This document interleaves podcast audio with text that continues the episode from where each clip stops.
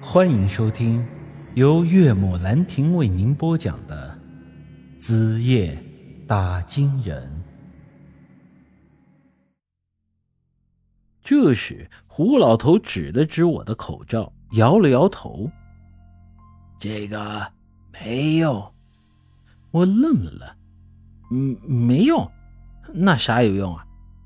胡老头从衣服上扯下一块布料，指了指我胯下的位置：“撒泡尿捂上最有用。”我顿时目瞪口呆呀！靠！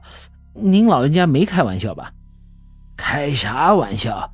扎克基要跟着你们一起去，我能拿我孙子的命跟你开玩笑？我一时间显得很是无语啊，因为之前我的确听人说过，这人的尿液对阴毒是有解毒的作用。那您不早说啊！我刚才尿了一泡，现在没了呀。不着急嘛，我这里有。我愣了一愣，把这老家伙的尿捂在我脸上，这他妈还不如直接杀了我来的痛快啊！呃呃，还是算了，嗯，不劳烦你，我挤挤应该还有有点。于是我走到沙丘后头，忙活了半天，好不容易把这口罩给弄湿了，这味道啊，哎呦！着实有些上头，但好歹是自产自销，勉强还能接受。之后，我把要在口罩上撒尿的事儿跟杨石他们说了。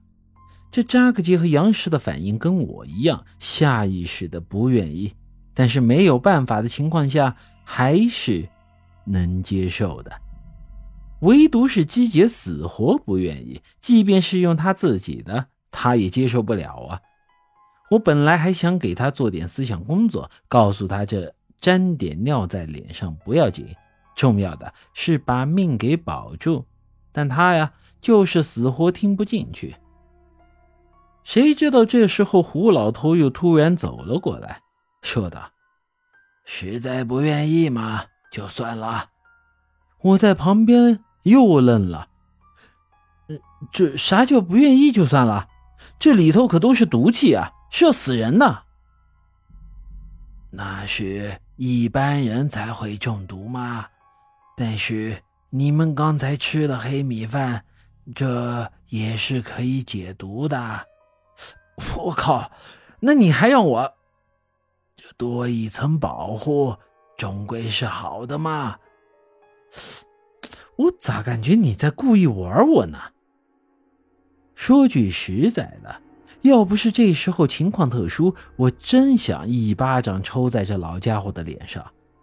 这一阵说闹之后，我们四人才正式踏入了这片禁地之中。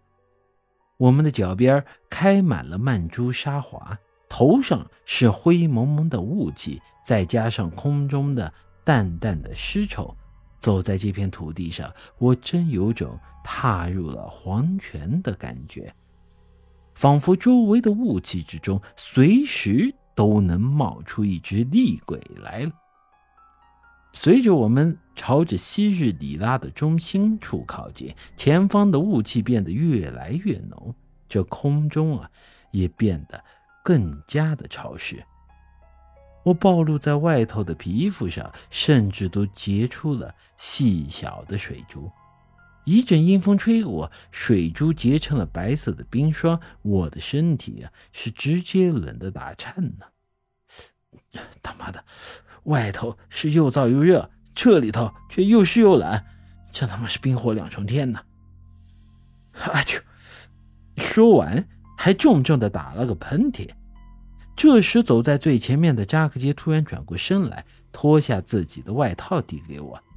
我微微一笑，心想这小子倒是挺懂事，正要把衣服套上，却又发现他在对我挤眉弄眼。